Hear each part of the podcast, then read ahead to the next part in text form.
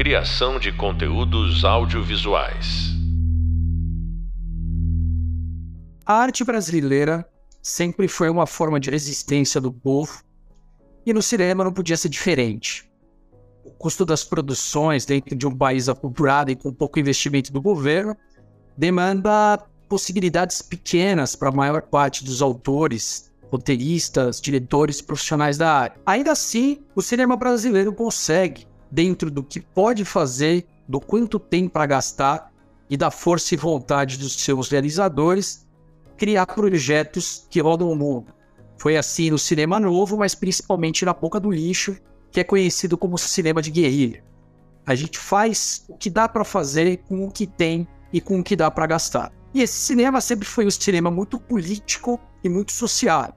E para falar sobre isso, eu chamei aqui hoje um amigo muito especial e um dos grandes realizadores do cinema de guerrilha brasileiro, Jean Grimard Guterreau. Jean, é um Prazerzaço, cara, ter você aqui. Muito bom. cara, e, cara, é, falando sobre essa questão é, política e social, né, do cinema, você que não tem como profissão principal ser cineasta, né, foi uma espécie de hobby que se tornou uma paixão e se tornou basicamente sua essência. Eu queria que você conseguiu realizar dois longas metragens da forma mais independente possível, né? Eu queria que você me falasse da questão político-social, mas também da realização do Na Sombra do Fogo e a aproximação que você deu com os bairros onde você filmou, com a figura do personagem brasileiro e a questão política, a questão social, inclusive religiosa também, muito envolvida, cara. Muito obrigado aí pela presença. Ah, que bom participar aqui do podcast. Então, uh, com a Sombra do Fogo, na realidade foi um projeto, é, uma ideia antiga, muito antiga, inclusive. É, eu lembro que em 1989 eu já tinha já essa ideia deste para este roteiro. É, muito do que eu observava na época, era jovem, né, um rapaz jovem, e eu observava um movimento é, de periferia e eu observava um movimento uh, dessa, das igrejas pentecostais crescendo no Brasil e tomando espaço político nas periferias. Então, a partir disso surgiu a ideia da Sombra do Fogo, desse meu primeiro longa-metragem, né? E uh, o roteiro era justamente uma pessoa que morava em situação de rua e que se tornava pastor. Então, a partir disto, é, o roteiro depois eu fui desenvolvendo essa história e ele se tornou a Sombra do Fogo. Né? E então ele carrega é, toda essa, essa, essa questão urbana, né? Que é um filme que, que passa em São Paulo. É um filme é, das periferias de São Paulo, do centro da cidade de São Paulo. É, teve um período que eu, uh, por conta da faculdade, eu passava muito ali no centro da cidade é, de São Paulo, na Praça da República, São João, Ipiranga. Eram outras épocas, é, não tinha tanto morador de rua como tem hoje, né? E e tinham figuras excêntricas que aconteciam ali naquela região. E eu sempre tive esse sonho de fazer um filme sobre esse tipo de pessoa. Eram pessoas que são renegadas. Né? A ideia da sombra do fogo é justamente isso. Né? Não existe sombra do fogo. É, o fogo não faz sombra. Então, essas pessoas são pessoas que a gente são invisíveis, que a gente passa pela rua e se você não parar a prestar atenção, você não, não vê essa pessoa. E eu estava olhando para essas pessoas, né? E foi daí que surgiu a ideia do desse roteiro. E obviamente que ele é todo é, permeado por questões políticas, apesar da gente contar a história dessas pessoas, a gente mostra o que é, acontece quando não tem é, políticas públicas, né, para determinados tipos é, sociais camadas sociais que são ligadas à periferia, que, que na realidade elas acabam sendo tratadas apenas como com seus departamentos públicos de saúde e com a polícia. Basicamente isto. Então é, é, é este povo que não, não é visto, que é justamente retratado neste filme. Não, e, e, é interessante porque, claro, é, você tem um protagonista, que é o Chico condutor, ele não tem um, uma curva né, clássica, dividida em três atos, é um filme que tem uma linguagem bem moderna, e ele vai passando por determinadas situações. E aí eu queria fazer uma pergunta que eu vou dividir em duas partes agora. Que a primeira, você não teve nenhum tipo de investimento, de edital, de lugar nenhum. Você fez o filme do próprio bolso, com os amigos, com o seu equipamento, onde dava, quanto dava.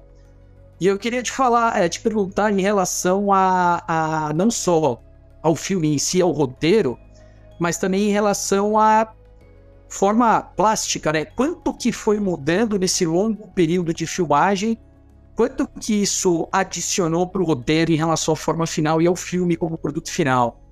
Entendi. O filme nasceu assim. Tinha eh, este amigo meu, Clayton, que eh, eu tinha tido uma experiência com ele. Eh, ele foi convidado a participar de um curta-metragem que eu tinha produzido. O curta-metragem chamava Legião de Urubus. E ele foi chamado para fazer uma participação. E eu falei, ação. Comecei a filmar, ele se desempenhou. Eu fiquei assim, abismado com a forma com que ele entendeu a personagem. Aí eu falei com ele, vamos fazer um teaser para um futuro longa-metragem para a gente mostrar para os nossos amigos. Aí nós fizemos o teaser, o teaser ficou legal, deu um trabalhão fazer, porque é o equipamento que eu é, trabalhei, aliás, ao longo do filme todo, é um equipamento que não é de grande potência. E aí a gente falou assim: vamos, vamos fazer assim. A gente começa, chama uns amigos. É, eu escrevi até um pedaço, o roteiro, chama os amigos e começamos a filmar com esses amigos. E chegou um ponto que o, a personagem já estava definida na nossa cabeça e a gente então concluiu esse roteiro. E então foi um, foi um processo uh, de um ano de filmagem. um ano de filmagem, é, chamando os amigos de amigos. É, afinal de contas, foram um total de 43 pessoas que participam, e mais um cachorro. 43 pessoas e mais um cachorro que participaram, que participou do filme, né? É muita gente, é, é muita gente participando, mas foi assim: olha, tem tal pessoa que é, é, é atriz ou não é. é. Ah, legal peraí, vamos fazer uma vamos encaixar essa pessoa dentro do, do filme. E foi, foi isso. Chegou uma hora que o roteiro criou um, um formato. Então tá bom, então agora vamos. É... Agora, agora não, agora a gente tem que dar um, um, um fim a este filme, né? Porque a coisa foi crescendo é... e foi ficando é, maior do, do que aquilo que a gente tinha pensado. Né? Inclusive, não era para ser uma comédia. E aí acabou virando um, uma comédia com drama, né? É, justamente por conta disso. É, e foi muita paciência de todo mundo, né, na ocasião, participar. E aí, quando o filme ficou pronto, é, eu fiquei é, lá dois meses com o filme, apresentei é, na Elo Company, que foi a, a, distribuidora, e eles gostaram. Aí foi uma coisa assim que eu fiquei, é, todo mundo, né, ficamos muito contentes afinal de contas, tínhamos feito um filme. e eu fiz a montagem sozinho, todo, toda, toda a parte de pós-produção foi feito sozinho num computador que. uma semana para renderizar o filme. É, não é Transformers, era um... sem efeitos especiais. Não, isso é, é incrível. É, tem dois aspectos, né? É, várias formas de cinema surgindo justamente da ausência de possibilidades técnicas, né? O próprio cinema iraniano, cinema da região do Oriente Médio, os caras não tinham película, enfim, não tinham equipamento, pega uma câmera digital, filma e nasce uma linguagem que, é, que a gente conhece como cinema moderno e também cinema contemporâneo. Aí tem duas coisas muito legais, cara, duas perguntas diferentes, né? Uma complementando a anterior, que eu acho que existem duas formas principais, assim, de você escrever um roteiro. Ou você tem um conflito, né? Você pensa numa situação, ah, o cara vai roubar um banco, mas o amigo dele morre, ele quer se vingar, enfim.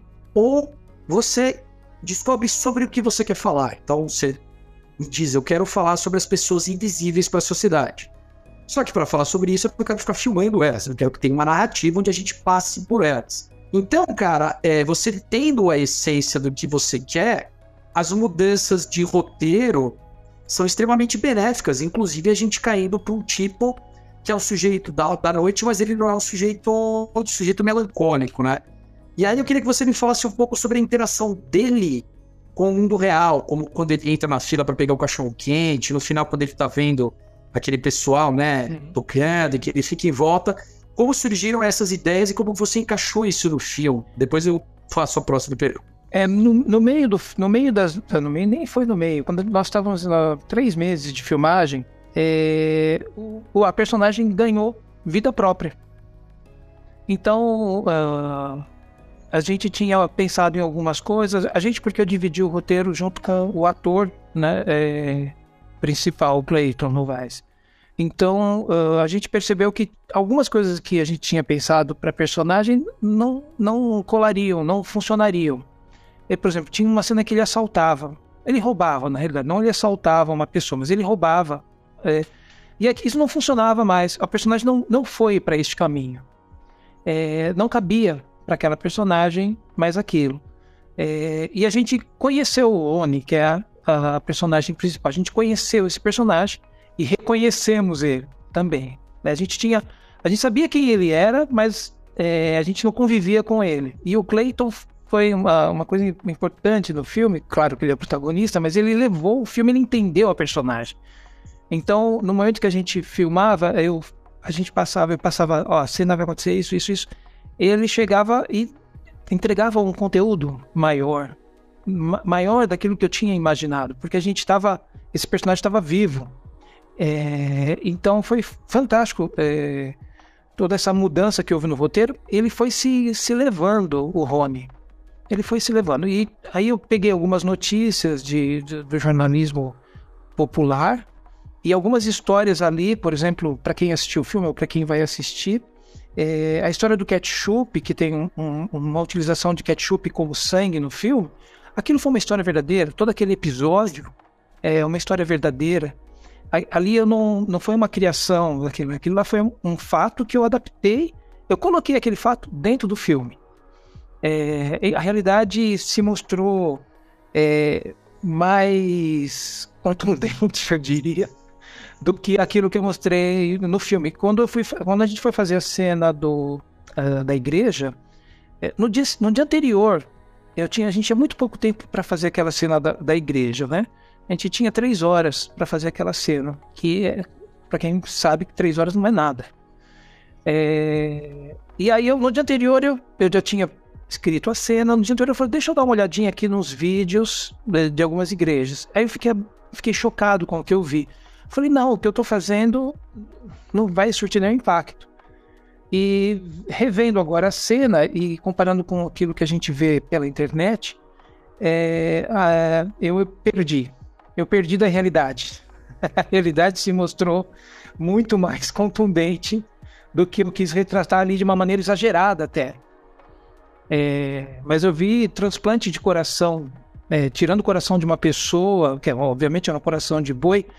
É, eu falei, puxa vida, isso até caberia bem no filme, mas tem vídeos que mostram é, operações que retiram o coração é, de uma pessoa e, e, a gente obviamente que mostra o coração e o coração de boi. Então eu, eu provavelmente teria colocado essa história dentro do, do filme. É, agora não sei se eu respondi a sua pergunta. Não, sim. É, não, é, é, interessante porque é, o filme tem um aspecto meio documental, né? A gente até já conversou sobre isso, nessa câmera na altura do olho, acompanhando. A gente tem um momento, né, que o protagonista que ele mora num determinado local, daí ele perde, ele vai morar na rua, né? Enfim, a gente vê ele roubando, né, o, o frango lá da macumba, tal, tomando a, a pinga, né, etc. E, e, é interessante porque a gente acompanha faixas desse personagem, né? O personagem que parece que algum dia teve um emprego, teve em algum lugar, desaparecendo socialmente, mas com uma visão quase que nossa, quando a gente vê uma pessoa na rua e meio que ignora, ah, não, tá tudo bem, né? A gente não tem uma, um aprofundamento de como tá a vida dela. E você mencionou, cara, é, você, eu lembro que você tinha falado sobre isso uma vez comigo, da questão da Elo eu ia deixar essa pergunta para depois, mas eu vou, eu vou adiantar ela. Porque é o seguinte, né? É, fazendo um, um, parâmetro com os Estados Unidos, que não dá para comparar com a realidade deles a nossa, tudo bem. Mas o Spike Lee, cara, a maioria dos filmes dele são feitos de forma independente e ele vai procurar um estúdio para distribuir, porque você sentiu na pele. Fazer um filme é difícil, distribuir parece ser pior ainda, né? Pra passar no cinema, né? Etc. Display, enfim. Mas você conseguiu com seus dois longas, né? O A do Fogo foi para Elo. E o Vente-se Imóvel, que é um filme de terror, né? Com um formato mais convencional, é, no, no, sentido de curva clássica.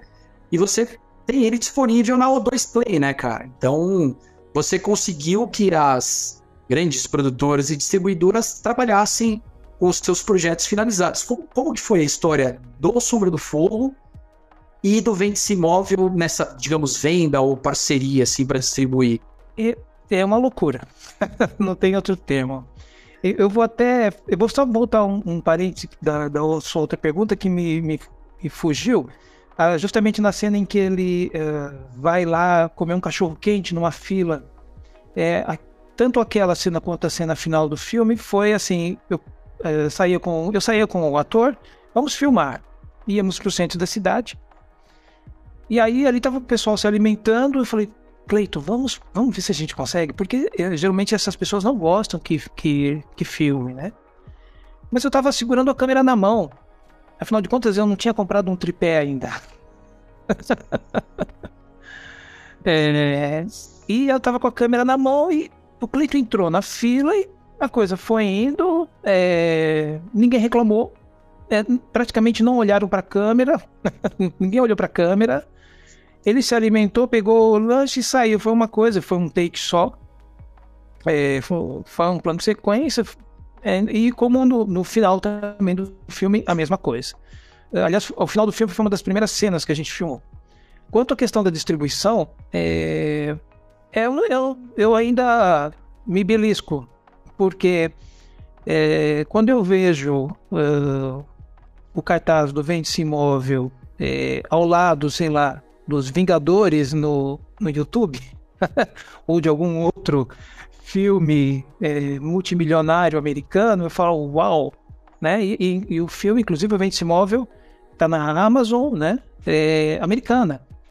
É, como que é o nome do título em inglês mesmo? É o título do, do Vende-se Móvel. Móvel. É, fizeram um cartaz legal pro filme, né? É, Real Estate of Death. Real Estate of Death. É um trocadilho de eh, estado, né, do estado real de morte e real estate, que é negócio imobiliário. E, e aí, eu, assim, é incrível, porque os dois longas, né, feitos assim, eu, eu brinco até, feito com dinheiro de, de, de troco de padaria, com muita vontade, com muita garra, com muito empenho. É, não é exatamente um filme que foi sem custo, né? Teve todo o teve a mão de obra de todo mundo que participou, é, doando tempo, né, para que o filme é, fosse realizado para ambos os filmes, né? É, como não tinha edital, não tinha nenhum patrocínio, então eu não consegui pagar cachê para os atores, infelizmente. Eu gostaria muito de ter pago cachê para os atores, é, mas o filme aconteceu. Eu penso que por aquilo que a gente é, tinha em mãos, né, os recursos que nós tínhamos em mão, é, eu acho que foi uma história de sucesso. Eu gosto muito da ideia de que tem muito filme que tem edital e está guardado, infelizmente, por problemas né, de mercado, sei lá. E, e este filme, ambos os filmes que foram feitos ali naquela. Vamos, vamos, todo mundo junto e vamos fazer. Um tá na Elo Company, que é uma empresa que já foi pro Oscar.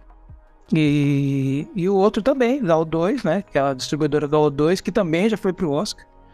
E estou muito feliz, assim, a Sombra do Fogo foi distribuído no Brasil e na América Latina, e o Vente-se Imóvel é distribuído no Brasil, América Latina e Estados Unidos.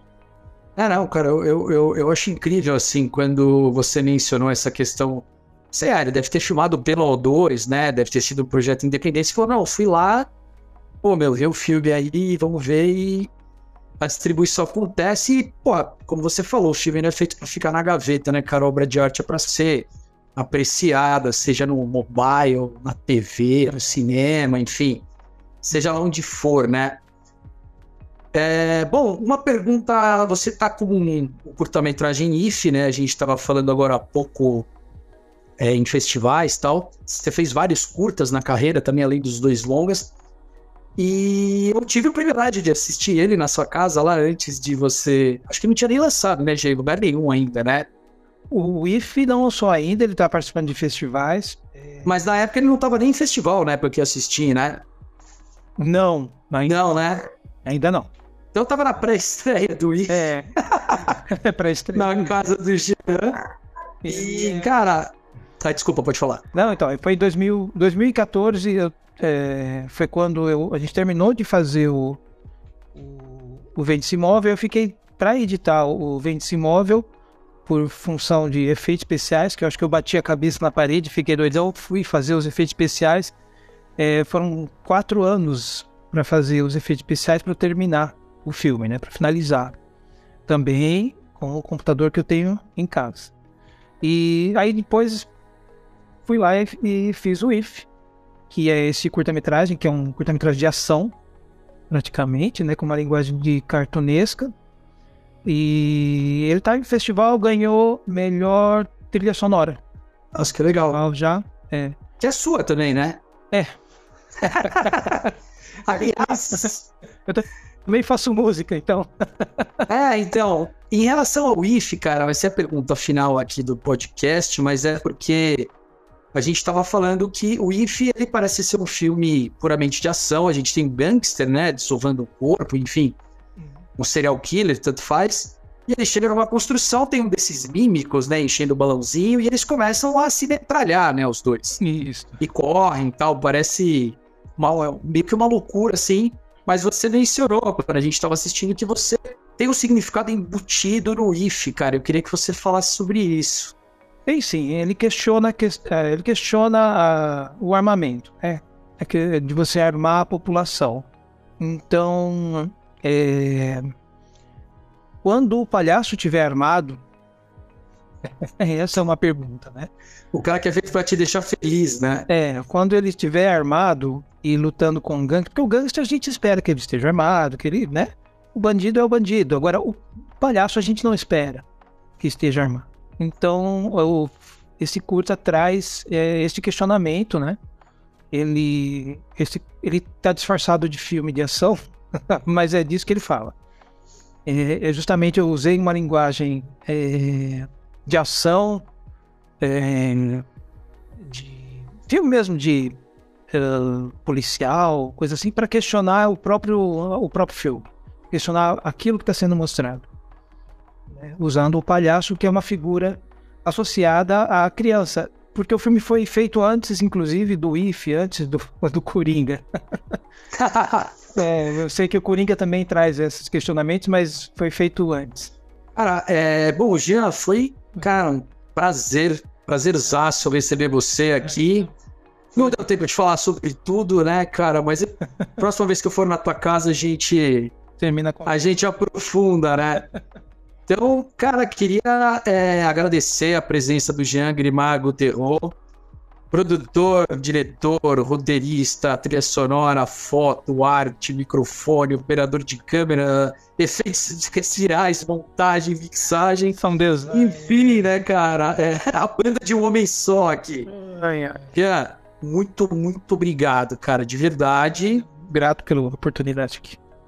E é isso. É, a gente encerra então o podcast de hoje, tendo mencionado camadas políticas, camadas sociais e inclusive elementos de religião, falando sobre questões de igreja.